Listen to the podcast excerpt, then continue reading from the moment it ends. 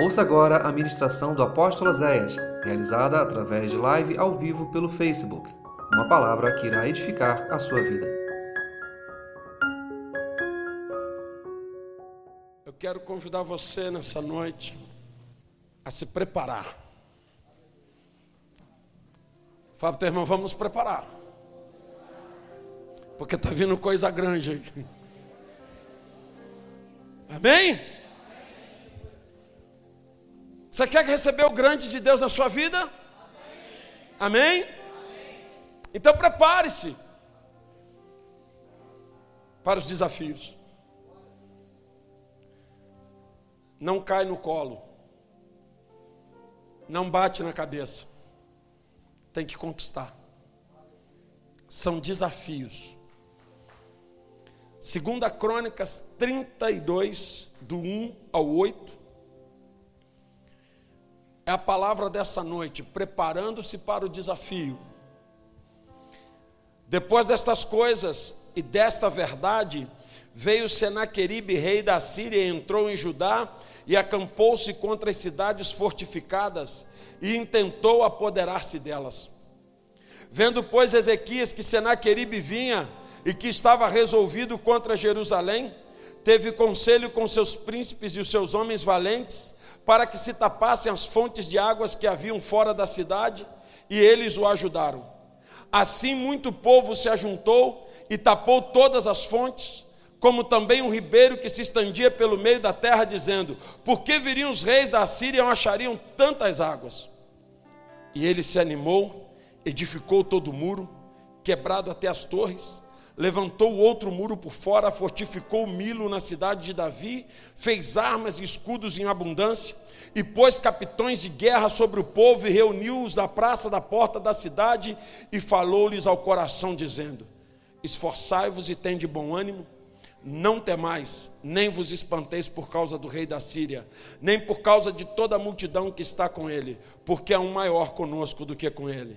Com ele está o braço da carne, mas conosco o Senhor nosso Deus para nos ajudar e para guerrear por nós.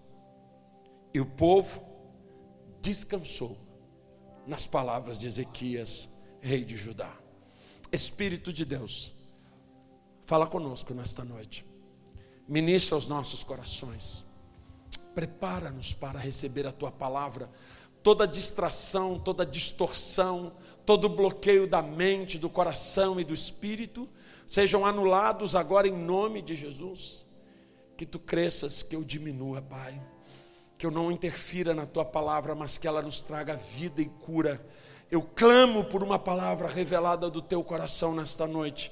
E que o teu espírito ministre a tua noiva, em o nome de Jesus. Amém e amém. Você pode sentar. Amados,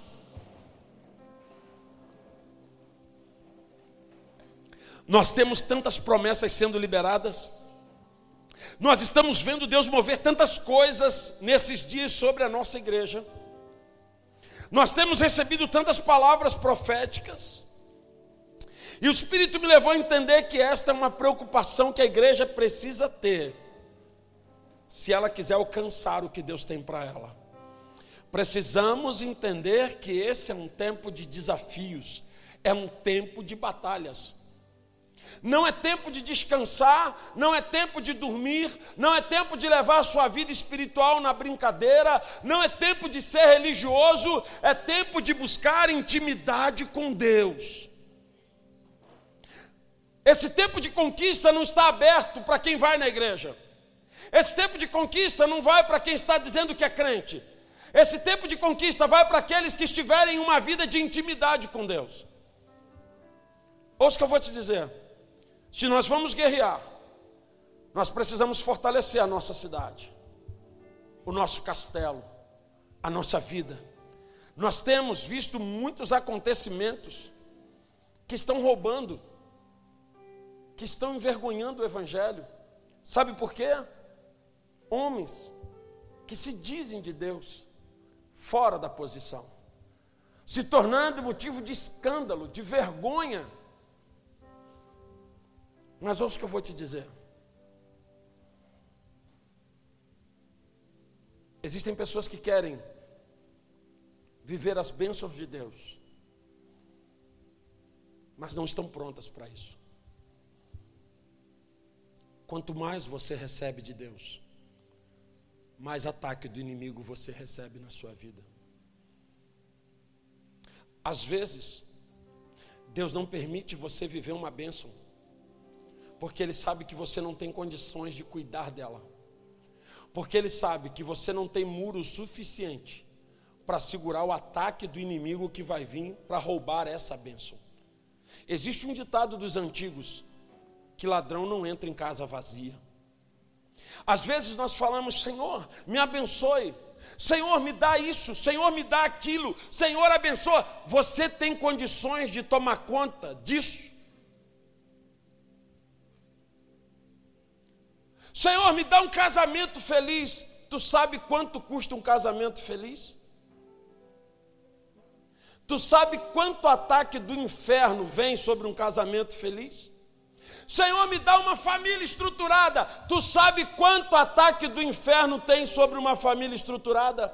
Senhor, me dá uma empresa, prospera a minha casa. Você sabe quanto ataque do inferno vem sobre a empresa de um cristão?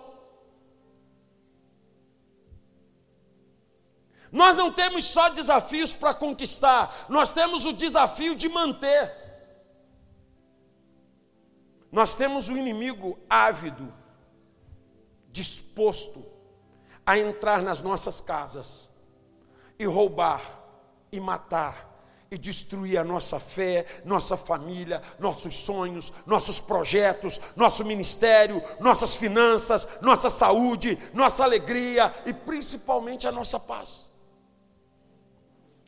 Portanto, esse texto de crônica nos dá uma noção do que Deus tem para a sua igreja nesse tempo de desafios. E eu vou te dar cinco conselhos básicos nessa noite. Porque está chegando algo grande de Deus. Você não tem que estar pronto apenas para receber, você tem que estar pronto para guardar. Diga, eu preciso estar pronto para receber e para cuidar. Primeira coisa, seja reconhecido no mundo espiritual como alguém que faz a diferença. Crônicas 31, 20, 21 diz assim: Perdão, Lucas 10, 20 diz assim: Mas não vos alegreis, porque se sujeitem a vós os espíritos. Alegrai-vos antes, por estarem os vossos nomes escritos nos céus. Mas por que, que Jesus disse isso? Pelo fato do que tinha acontecido antes. Em Marcos 9, 38, João lhe respondeu, dizendo: Mestre, nós vimos um que em teu nome expulsava demônios, o qual não nos segue, e nós lhe proibimos, porque ele não nos segue. Tem um texto no livro de Atos que é muito legal. A Bíblia diz que dois filhos de Cefas, se eu não me engano, eles acompanhavam os apóstolos eles viam os apóstolos fazendo a obra de Deus. E aí chega num determinado momento, eles pegaram a manha do negócio e eles não pediram a ajuda do profissional. Eles foram por conta própria. E eles viram uma mulher endemoniada. E chegaram lá, eles falaram: "Em nome do Jesus que Paulo prega, sai dessa mulher". E a Bíblia diz que os demônios que estavam nela olharam para eles e disseram assim: "Paulo eu sei quem é, Jesus eu também sei quem é. Mas vocês, quem são vocês? E a Bíblia diz que aquela mulher, possuída de espíritos malignos, deu uma surra neles, rasgou a roupa deles, e eles tiveram que sair pelados pela rua. Deixa eu te fazer uma pergunta. Como você é conhecido hoje no mundo espiritual?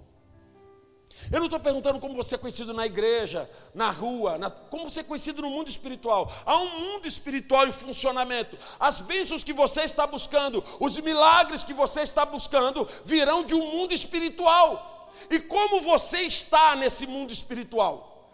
Como você está representado lá? Será como que você está conhecido hoje? Será que você está conhecido como alguém que crê? Uma pessoa de fé? Ou será que o inimigo olha e fala: não, aquele ali é, uma, é mais um daqueles que está perdido dentro do templo, vai nos cultos, mas aquele lá não oferece perigo, não. Fica tranquilo, isso aí é café com leite. Vocês lembram do café com leite? Hoje, preparando essa palavra, me veio esse nome à mente. Eu ficava muito chateado, porque André ia brincar com o João, eles iam brincar de bola. E eu era o bucha, né, o molequinho, eu queria brincar também. Aí eles falavam, ele é café com leite. Não sei porque, mas não gostava desse nome.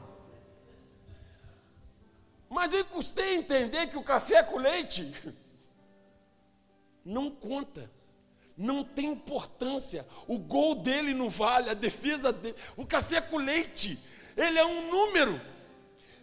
Diga, Deus, eu não vou ser um café com leite no mundo espiritual. Irmão, já pensou? Aquele debate lá no céu, Satanás indo conversar com Deus, igual a Bíblia diz que ele vai lá. Tanto que ele chegou lá e falou assim: chegou lá para fazer fofoca, que a Bíblia diz que ele chegou para contar fofoca, para falar das, das pessoas, e Deus falou: Tu viu Jó, servo íntegro? Tem esse papo lá. Você já imaginou Deus chegando e assim: Ai Deus, beleza? E eu vi Oséias. Viu Oséias? Vi teu café com leite lá na terra. Só tem nome. Olha o que a Bíblia diz em Apocalipse. Tu tens nome de que vive, mas tu estás morto. A carta à igreja, tu tens nome de que vive, mas tu estás morto. Como você está hoje no mundo espiritual? Talvez você está sentado, você vem em culto, você vai na igreja, você ora uma vez ou outra, hora de manhã antes de sair de casa, hora de noite na hora de dormir. Cadê a presença? A chama, o fogo. Cadê o Espírito se movendo dentro de você? Será que você está conhecido no mundo espiritual como aquela pessoa que faz beicinho, que precisa de ser mimado o tempo todo? Ou será que você é conhecido como aquele que cuida de outros, que abençoa outros, que ajuda outros? Será que você é como aquele crente encrenqueiro, que cria problemas? O tempo todo, quer discutir, quer debater, quer criar problemas, ou você é aquele crente apaziguador? Que leva paz, que traz alegria, que traz a presença do Espírito. Será que você está reconhecido como aquele que faz a fofoca? Ou é como aquele que fala assim: então vamos orar pelo irmão? Você é o que escuta a fofoca ou é o que fala: Ei, aconteceu isso? Então vamos orar por ele. Como que nós estamos conhecidos no mundo espiritual? Será que eu sou aquele, irmãos, que sou amigo do mundo. Que o inimigo olha e fala assim: Ah, esse aí? Liga não, esse aí é meu amigo. Esse aí é amigo do mundo. Jesus disse: Aquele que se fizer amigo do mundo será inimigo de Deus. Nós não podemos servir mais a dois senhores, irmãos. Se você quer vencer desafios, Está, hora de, está, está na hora de você gerar um nome no mundo espiritual. Presta atenção. Aquele que tem hoje buscado algo de Deus, ele precisa começar a tapar as brechas. Ele precisa começar a orar mais, a buscar mais, a ter mais intimidade com Deus, a querer um pouco mais de Deus um crente que realmente faça diferença, uma pessoa que não seja apenas religiosa, mas que tenha uma vida com Deus, que nós sejamos reconhecidos no mundo espiritual pelos mesmos motivos que o rei Ezequias, que nós sejamos reconhecidos pelo amor de Deus, pelo zelo que temos pela sua casa, pelo zelo que nós temos pela sua obra. É interessante, irmãos, que às vezes nós não estamos preocupados com a aprovação de Deus. Você acha que hoje você está aprovado por Deus? Você acha que a tua postura hoje no mundo espiritual é uma postura de alguém que está buscando o novo de Deus? De alguém que está querendo viver o que Deus tem para a sua vida? Então lembre uma coisa: o mundo espiritual te conhece e sabe exatamente dos teus posicionamentos e atitude, e principalmente das atitudes que ninguém vê. Tem um texto da Bíblia que não sai da minha cabeça, que é o de Samuel. Quando Samuel vai na casa de Jessé para ungir Davi, o primeiro que ele vem até ele, Eliabe. Não é Eliabe? Hã? É o mais velho, Eliabe. E quando Samuel olha para Eliabe e fala: Está diante de mim um rei de Israel. Eu imagino que ele devia ser quase tão bonito quanto eu, quase tão forte quanto eu, assim, tipo eu. Samuel olhou e falou assim: Está diante de mim um rei de Israel. O cara é grande, é forte, é bonito, é jeitoso, é tudo. E quando Samuel corre com azeite, Deus fala: Não, não. Esse aí eu rejeitei. Eu rejeitei esse. Agora vai ver na Bíblia se diz o porquê. Sabe por quê? Porque ele não foi rejeitado por algo que as pessoas sabiam. Ele foi rejeitado por algo que só Deus viu. Que só Deus sabia. Não se iluda. Tem coisas que a tua mulher não vê. Teu marido não vê. O teu pastor não vê. Mas que te tornam rejeitado diante de Deus que te tornam bloqueado diante de Deus, que te tornam travados diante de Deus. Porque ele disse: Samuel, você vê a aparência, mas eu vejo o coração. Então, se você quer se preparar para desafios, se você quer conquistar o grande de Deus que está se movendo a favor do povo de Deus nesses dias, comece a gerar uma identidade no mundo espiritual no mundo espiritual, ou você vai estar conhecido por um lado ou por outro, e que você seja conhecido como um servo de Deus. A segunda coisa, viva consciente de que está em batalha espiritual e de que o inimigo não, não desistiu de tomar o que é teu. Diga comigo, eu tenho um inimigo que quer tomar tudo que é meu. Sabe teu casamento? Ele quer tomar. Sabe a tua família? Ele quer tomar. Sabe teus filhos? Ele quer tomar. Sabe a tua empresa? O teu trabalho? Ele quer destruir. Tudo que você tem e que é bom, ele quer destruir. E sabe o que, que mais me desespera? Que ele tem conseguido destruir o de muitas pessoas. Não há como pensar em desafiar o inimigo ou mesmo sonhar em tomar o território dele, sem que eu tenha em mente que eu estou numa guerra dura e longa. Numa guerra, irmãos, onde nós não temos o direito de desanimar. Fala para o teu irmão, um dia de desânimo. Um dia pode ser o suficiente para ele tomar o que é teu. Quanto tempo? E tem gente que passa uma semana, um mês, dois meses, um ano desanimado. Tu imagina o estrago que o diabo não faz em um, ânimo de, um ano de desânimo teu. Entenda uma coisa: nós somos tentados a desanimar do casamento, da empresa, do ministério. Eu sempre brinco no curso de obreiros, eu estava falando essa semana do Ministério das Cadeiras. Eu falei sobre o Ministério das Cadeiras essa semana. Você já viu o Ministério das Cadeiras? Você já foi na tua igreja tem o Ministério da Cadeira? Na nossa não tem não.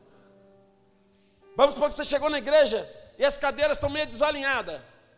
Aí você falou assim, poxa, as cadeiras estão meio desarrumadas.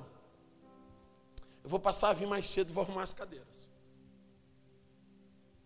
Aí você vem no domingo, pá, alinha as cadeiras, bota tudo direitinho. Vai passar um irmão, vai falar assim: Quem arrumou essas cadeiras aí? Ah, foi Silvano. É, eu acho que Silvano devia continuar tocando teclado. Eu não arrumaria assim. Eu acho que comer para um lado, meia para o outro. Ninguém fez, ninguém botou a mão. Agora, se alguém botar a mão, vai receber crítica. É o reino. Aí sabe o que acontece? Um cristão imaturo desanima. Aí Silvano, pastor, fui lá, fiz, mas agora não vou mais arrumar não, vou ficar só no teclado, não quero mais mexer em cadeira não. Desanima, perde o ministério. Lembra de uma coisa, você não está trabalhando por reconhecimento de homens, você está trabalhando pelo reconhecimento do teu Deus. Quem te vê não está se mostrando, está em oculto. E por muitas vezes nós desanimamos do ministério, da empresa, do trabalho, da família, e é interessante nesses versículos nós vemos que o inimigo estava decidido a tomar a casa do povo de Deus. Alguém me perguntou essa semana, pastor, por que, que nós somos tão odiados? E eu respondi, porque nós somos a noiva do cordeiro. Nós somos a igreja. Preste atenção no que eu vou te dizer. Nós temos que saber que a guerra é contra aqueles que têm a chave nas mãos. O Espírito me revelou essa semana, eu fiquei tão feliz em entender isso. Ele me mostrou isso tão claramente. Presta atenção. Existe um tipo de roubo, de sequestro a bancos, que antigamente os caras roubavam banco como? Pegava o carro e entrava no banco, sequestrava, aquela luta toda. Aí eles descobriram um, uma forma de entrar no banco muito mais simples. Como? Eles vão lá, sequestra o gerente, leva a família do gerente sequestrada, vão de madrugada e o gerente abria. Por quê? Porque ele tem a chave. Amém? Está entendendo até aqui? Então segura essa aí que essa aí é boa. Eles vão, sequestram o gerente, família do gerente, para o gerente abrir o banco para eles entrarem. E eles entram, não tem segurança, tem polícia, tem nada. E o Espírito ministrava no meu coração essa semana. Sabe por que, que Satanás luta tanto contra vocês? Porque vocês têm a chave. Eu falei, mas que raio de chave que é essa, Senhor? E aí ele me trouxe Mateus 18, versículo 18. Presta atenção nisso aqui. Em verdade eu digo que tudo que vocês ligarem na terra, o quê? Mas o que, que a gente pode ligar na terra? Hã? Eu, em verdade, vos digo que algumas coisas que vocês ligarem na terra, não é isso. O que, é que está dizendo? Em verdade, eu vos digo que tudo que vocês ligarem na terra será ligado no céu. E tudo que vocês desligarem na terra será desligado no céu. Sabe o que é isso? Chave. Você tem chave para ligar o reino de Deus na terra. E tem chave para desligar a ação de Satanás aqui na terra. Você tem noção disso, sim ou não? Sabe qual é o nosso problema? Que nós, que empresa que tem esse poder, me diz? Pensa numa empresa grande grande, Google, Microsoft, sei lá, uma empresa mundial, ela tem essa chave? Tem? Tem? Não. Pensa no médico, o melhor, o melhor médico que você conhece, o mais famoso, o mais rico, o mais milionário, o mais poderoso, ele tem essa chave? Pensa no empresário inteligente, um cara fera, ele tem essa chave? Não. Um rei, um cientista, quem tem essa chave? Não tem. Mas fala para o teu irmão, mas você tem.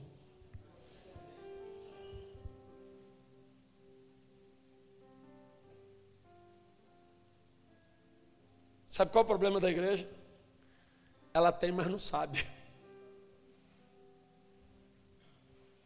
A igreja tem chave para ligar curas. Presta atenção. Sangue de Jesus, é muito tremendo. Hoje de manhã eu ministrei sobre isso que Pedro e João estão indo para o templo. Havia um, um coxo ali, o cara estava ali há muitos e muitos anos. Esse cara estava esperando a manifestação dos filhos da luz, que nunca aconteceu. Passou os sacerdotes, os levitas, o pessoal do templo, os crentes, passaram mil vezes para ir no templo, fizeram milhões de cultos e nunca ajudaram ele. Sempre deram esmola, uns davam um real, davam dez, outros davam cinco, outro não dava nada, outro dava uma paçoca para ele. Tudo bem. Ele estava esperando a manifestação da glória de Deus. Aí um dia vem Pedro e João indo para o templo, estava indo para o culto. Aí o cara fez o que sempre fez, ele sempre fez isso. Ô meu irmão, ô, umas molinhas aí, uma graninha. Aí Pedro olhou para ele e falou assim: rapaz, hoje, enfiou a mão no bolso do vestido. Rapaz, estou duro.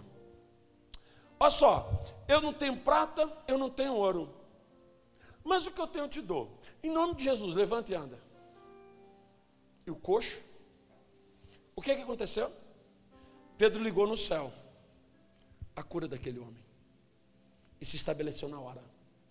A palavra de Deus diz que Josué estava numa batalha com o povo de Israel. Estava escurecendo. E se fosse escurecer, eles iam perder a guerra. Eles precisavam continuar guerreando.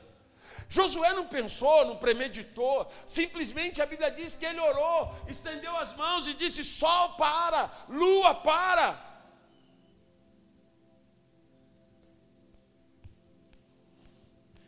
E meu irmão, eu brinco sempre com isso, tu imagina, naquela época o pessoal trabalhava até escurecer, e o pessoal acordava quando o sol raiava. Naquele dia, irmão, teve gente que trabalhou o dobro. O sol não escurecia. E o irmão que dormia, acordava, uh, dormia mais meia hora, uma hora, uh, e caramba, ainda está de noite. Sabe por quê? A Bíblia diz que Deus parou a rotação da terra por causa da oração de um homem. Sabe o que, que ele fez? Você sabe o que, que ele fez? Não, vou te explicar. Ele usou a chave. Diga comigo essa chave. É tão poderosa que pode parar a rotação da terra. Você entendeu o tamanho dela ou não? Agora deixa eu fazer uma pergunta. Se ela pode parar a rotação da terra, ela não pode resolver o teu problema?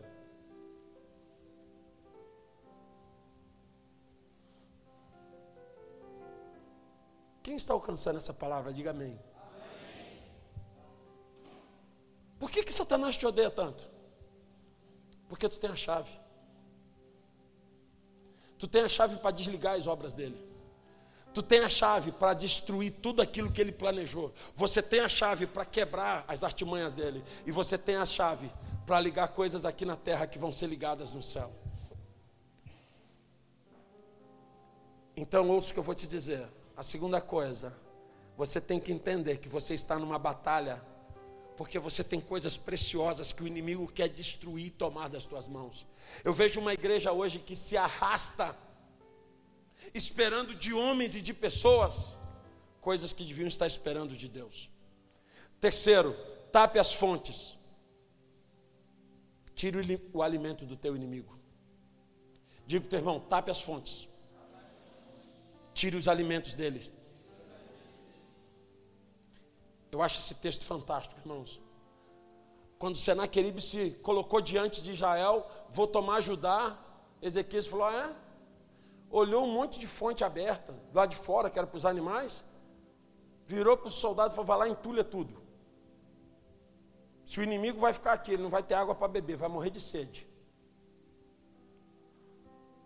Pastor, como é que eu faço isso? Como é que eu tiro o alimento do inimigo na minha vida? Primeiro, vigie o que você anda falando. Tiago 3,10 diz: De uma mesma boca procede bênção e maldição. Não pode ser assim. Vigie o que você está falando. Tem muita gente abrindo a boca e liberando maldição sobre aquilo que era bênção. Tem gente liberando palavra de maldição sobre casamento, sobre filhos, sobre empresa, e Deus está ouvindo e o inimigo também. Presta atenção: se a tua boca, se as palavras que saem da tua boca são chaves espirituais, o que é que você anda ligando? Hum? Que tipo de palavras andam saindo da sua boca? A mesma boca que adora é a mesma que roga praga, que amaldiçoa, que faz fofoca, que prega mentira. Não pode. Com a mesma boca que diz aleluia, também fala palavrões. Com a mesma boca que abençoa, também critica, julga, libera veneno. Salmo 141, 3, ele diz assim: Senhor, põe um guarda na porta da minha boca. As tuas palavras têm poder. Você sabe disso, mas eu preciso te lembrar isso sempre. Se você quer se preparar para vencer as grandes batalhas e os grandes desafios e viver as grandes conquistas, comece a vigiar o que você fala. O alimento do inimigo são palavras. O inimigo se alimenta de palavras. O mundo espiritual se alimenta de palavras. É por isso que você tem que vigiar. A Bíblia diz que nós vamos dar conta de cada palavra que sai da nossa boca. Vigie. Vigie o que você está pensando. Existe uma batalha gigante pela tua mente. É o maior campo de batalha do universo, é a mente do ser humano. É ali que você luta contra você mesmo. É ali que você luta contra os pensamentos que o inimigo está sugerindo para você. É ali que você luta contra as propostas do inimigo. Há poucos dias eu estava fazendo um aconselhamento com um rapaz. E ele disse: Pastor, a minha luta chegou num ponto que a única coisa que eu ouvi era uma voz dizendo assim: Se mata. Acaba com isso. Se mata e acaba com esse problema. Resolve isso. Deus nunca vai mandar ninguém se matar, nunca, nunca, nunca. A nossa mente é um campo de batalha, irmãos. Olha o que, que Filipenses 4,8 vai dizer. Tudo que é verdadeiro, tudo que é honesto, tudo que é justo, tudo que é puro, tudo que é amável, tudo que é de boa fama, se há virtude, se há louvor, pensem nisso. Quantas vezes nossa mente está ocupada com lixo, com pensamentos destrutivos? Provérbios 23, 7 diz que assim como você se imagina, você é. Como você se imagina hoje? Como você se vê hoje? Há poucos dias entrou uma mulher para fazer um aconselhamento conosco. E ela disse para mim e para a pastora: Eu me sinto um lixo. Deixa eu te fazer uma pergunta: o que, que um lixo produz? Mau cheiro, contaminação, se uma mulher está se sentindo um lixo, o que, que essa mulher produz dentro de casa? Contaminação, infecção, mal-estar. Se um homem está se sentindo lixo, o que, que esse homem produz? Olha como a mente do ser humano contaminada, ela destrói todos os propósitos de Deus para a sua vida. E o inimigo tem lutado, meu irmão, dia e noite pelas nossas mentes, não é só pela minha, não é pela tua também. Tem dia que a gente amanhece coisado, e se tu não lutar naquele dia, tu dança. Há uma batalha gigante pelos teus pensamentos, há uma batalha gigante pela sua mente. Para que você se conforme, para que você desista, para que você pare, para que você tenha pena de você mesmo, para que você aceite a tua derrota, para que você se conforme com o que você está vivendo. Uma vez que a tua mente está ocupada com o que é errado,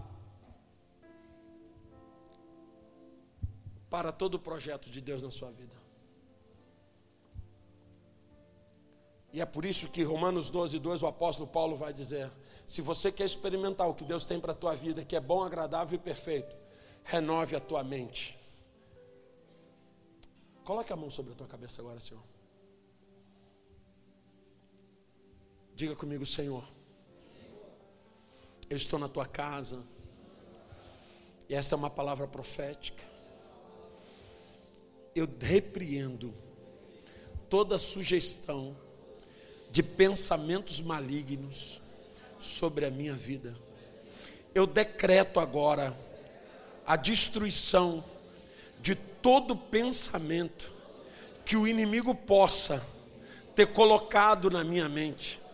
Pensamentos de mal, de amargura, de desistência, de fraqueza, sai agora, em nome de Jesus.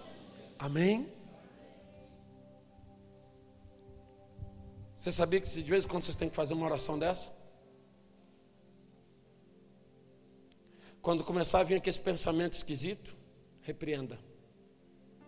Repreenda, irmãos.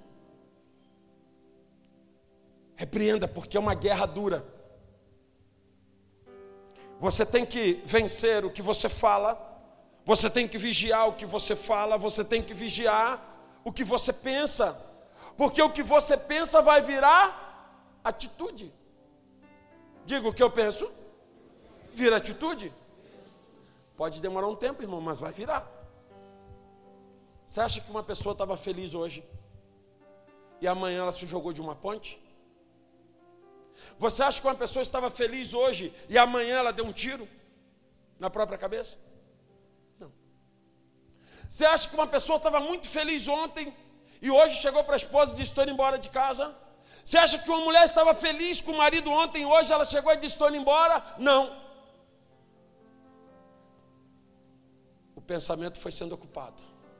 Desiste, para, para, desiste. E presta atenção, o Espírito Santo está dizendo aqui nessa noite que tem crentes em batalhas de oração que já estão desistindo de orar. E o Senhor está dizendo para você: renova a tua força hoje. A resposta vai chegar. Você não vai parar de orar, não. Porque tem resposta para aqueles que não param, para aqueles que não desistem. Irmãos, tem vezes que a nossa mente vai sendo tão contaminada que a gente vai perdendo força de orar a resposta não vem. E aí nós começamos a tomar atitudes precipitadas, impensadas. Cuidado com as necessidades e com as carências. A Bíblia diz que Samuel disse para Saul: Não sacrifique. Espere até que eu chegue. Quando eu chegar, eu farei um sacrifício e vocês irão para a guerra. Samuel não chega. Samuel está atrasado. Samuel está demorando. O exército começa a se dispersar. Os homens começam a ir embora. Saul entra em desespero. Vai, monta o altar e acende o altar. E quando ele coloca fogo no altar, chega Samuel. E Samuel pergunta para ele: Que é isso que tu fizeste? E ele diz assim: as circunstâncias me obrigaram a fazer isso. E Samuel disse: por causa dessa tua atitude, hoje o Senhor corta o trono de Israel da sua família. Nem você e mais nenhum descendente teu estará sobre o trono de Israel.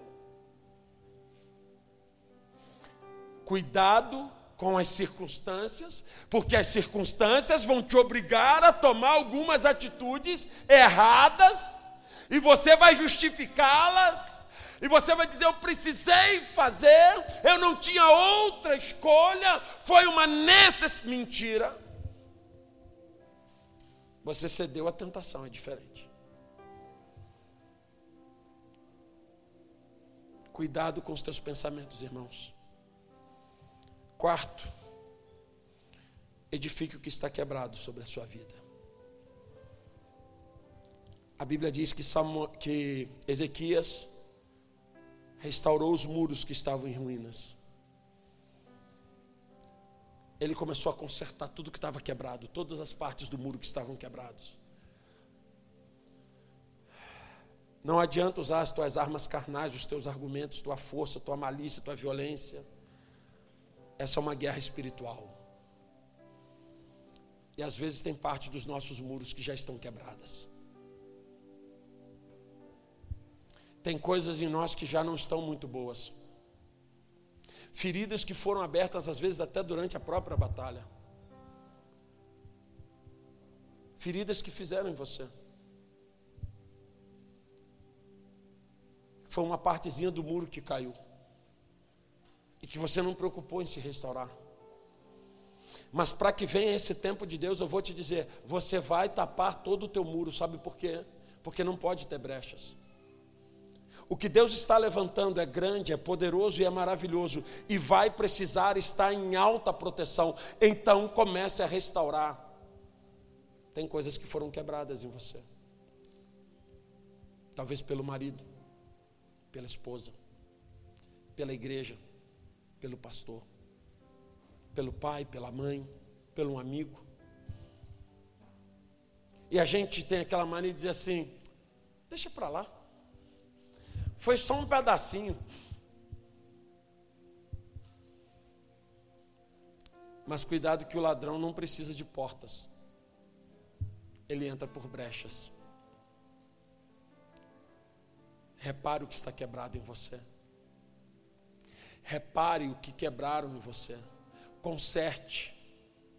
Não espere que voltem para consertar. Eu já disse isso aqui centenas de vezes. Não espere que quem quebrou volte para consertar. Possa ser que essa pessoa nunca volte você precisa se consertar.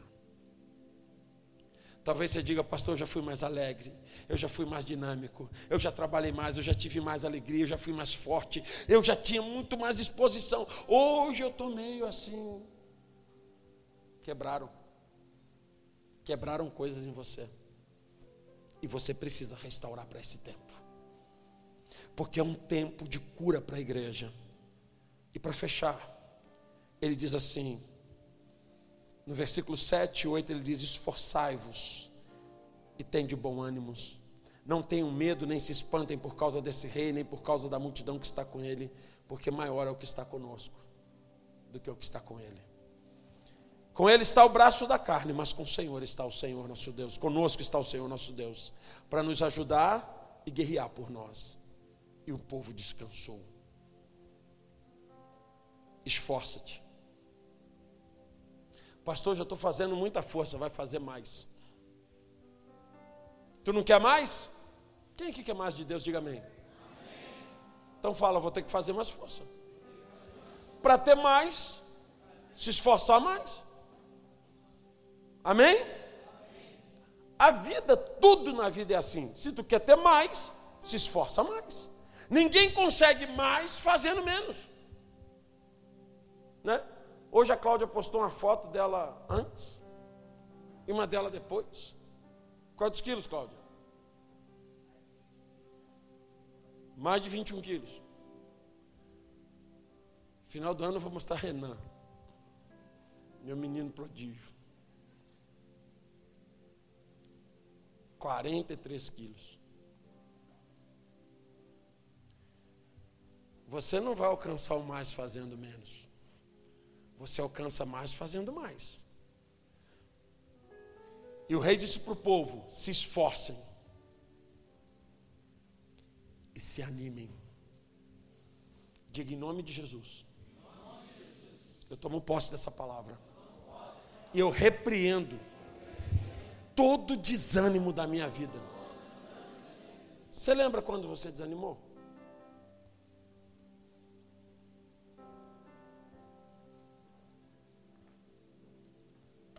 um dia o desânimo entrou. Então, seja com relação ao trabalho, à empresa, ao ministério, à igreja, à tua vida espiritual, um dia o desânimo entrou. Desânimo com o casamento. Já lutei muito pelo meu marido, agora luto mais não, pastor, agora deixa. Já lutei muito pelo meu filho, pela minha filha, agora não luto mais não, pastor. Deixa, não ligo mais não. Pastor, já lutei muito por isso, por aquilo, agora desânimo. Desânimo. Repreenda essa ação na tua vida. Jesus disse: vocês vão ter problema, mas tenham bom ânimo. Esse tem sido uma grande arma de destruição nos últimos dias. O desânimo, ele tem derrubado ministérios, casamentos, empresas, famílias. O desânimo é a primeira porta para a depressão. aconteceu alguma coisa, uma ferida, uma dor, blá, blá, blá, e isso gerou um desânimo. Pum. Sabe o que é o desânimo? É o desligar da força. Você está fazendo força para ir para lá. Aí aconteceu alguma coisa, desanimei. Não sei se vale a pena continuar indo para lá.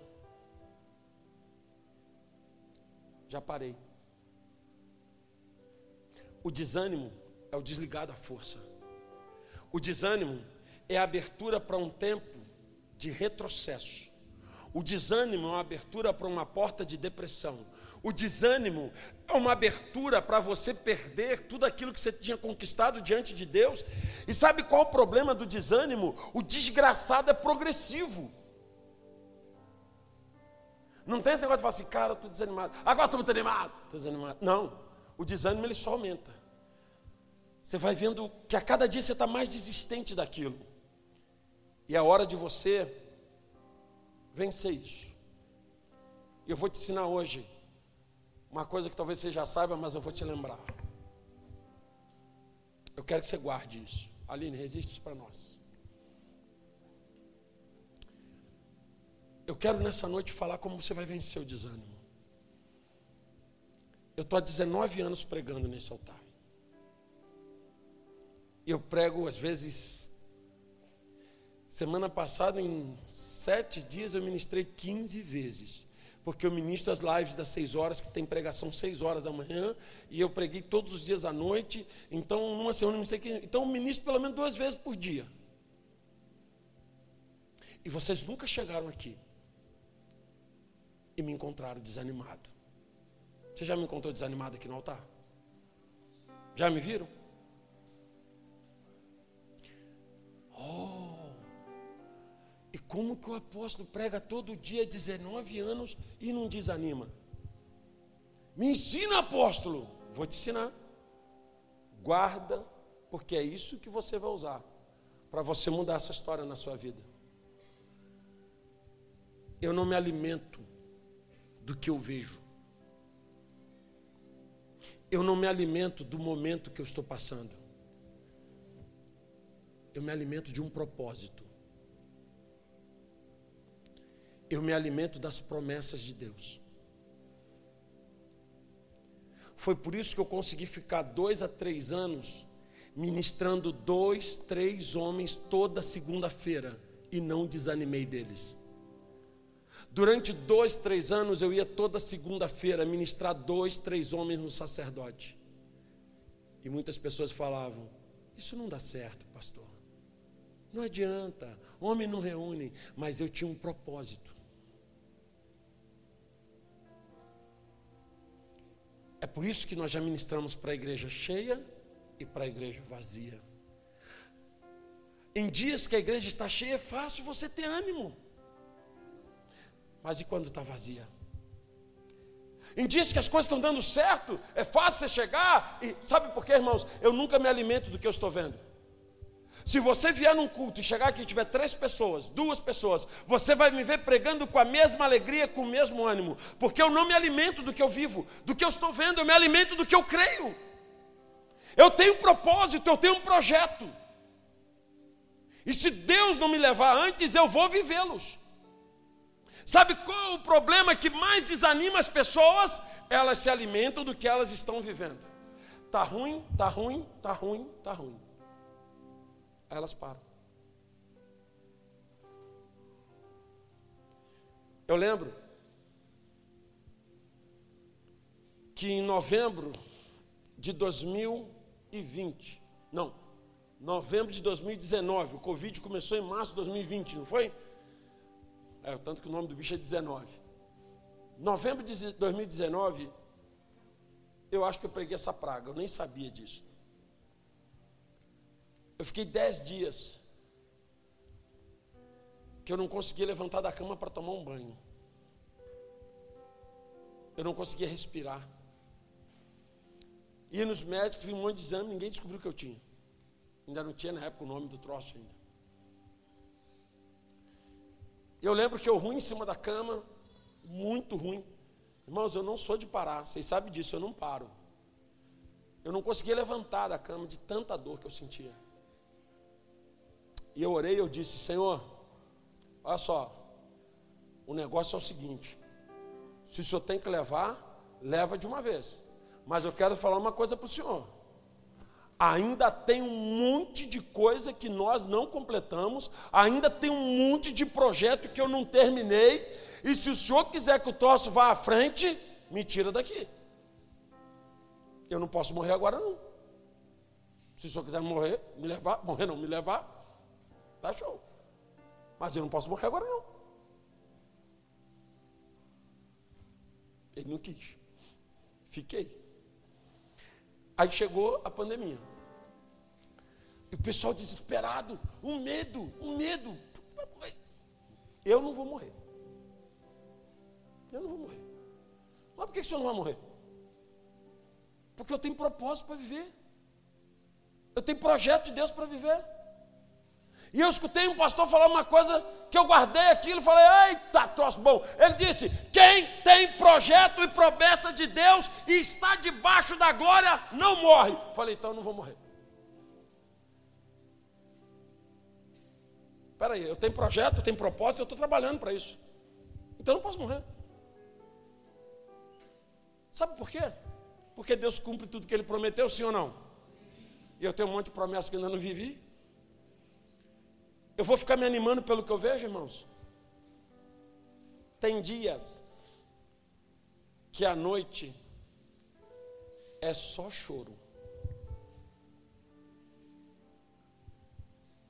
Seis horas da manhã, abra minha cara naquela tela e falo: Bom dia, povo de Deus! Chorei a noite inteira. Seis horas da manhã, bom dia, povo de Deus! Já falo para o capeta, tomou na cabeça, perdeu uma. Não, irmão, não aceito, não aceito Nasci para vencer. Desânimo não pode ficar. Um dia de desânimo é um dia jogado fora na tua vida. Um dia de desânimo é o suficiente para o inimigo te dar uma rasteira de te demorar 10 anos para tu levantar. Então não desânimo, não, não tem jeito. Pastor, mas hoje aconteceu uma tragédia. Deus vai enviar um milagre muito grande. Não vou ficar desanimado. É isso que Satanás quer. Não vou desanimar, irmãos. Quando Elias se permitiu desanimar, ele pediu para Deus a morte. Não pode, irmãos. Então presta atenção, não tenha a visão de que teu pastor é um super. Não, pastor, é igualzinho vocês, acho que eu sou pior que vocês num caso. Só entendo uma coisa. Eu decidi não aceitar desânimo na minha vida. A bispa Sônia dizia, irmãos, a gente pode estar pobre mas a gente bota uma cara de rico e vai para a rua. E ela falava isso, eu ria muito, porque é uma verdade. O inimigo vem. Falei assim, amanhã esse crente nem levanta da cama. Chorou durante a noite, não dormiu, teve insônia, pesadelo. Eita, sonho com cobra, com serpente, com urubu, com tudo tinha jeito.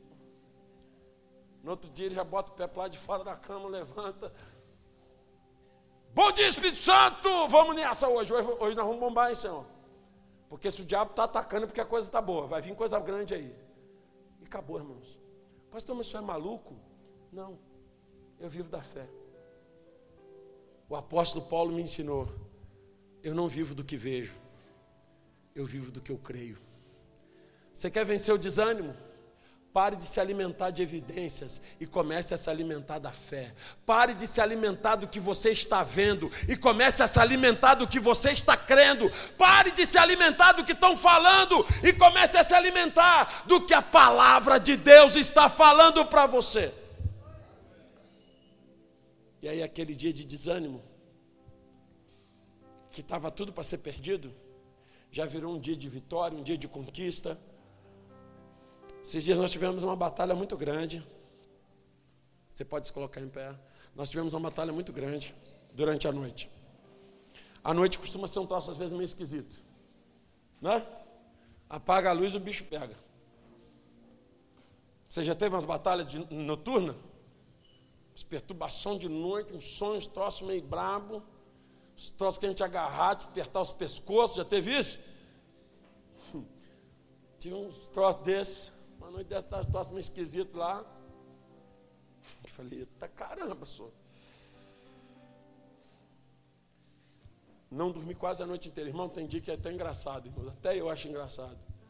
Eu estou fazendo a live, irmãos. Bom dia, irmãos. E que Deus te abençoe e que tenha a presença de Deus que seja um dia muito abençoado. E nesse dia estava mas estava abrindo a boca com um desespero, não dormia a noite inteira.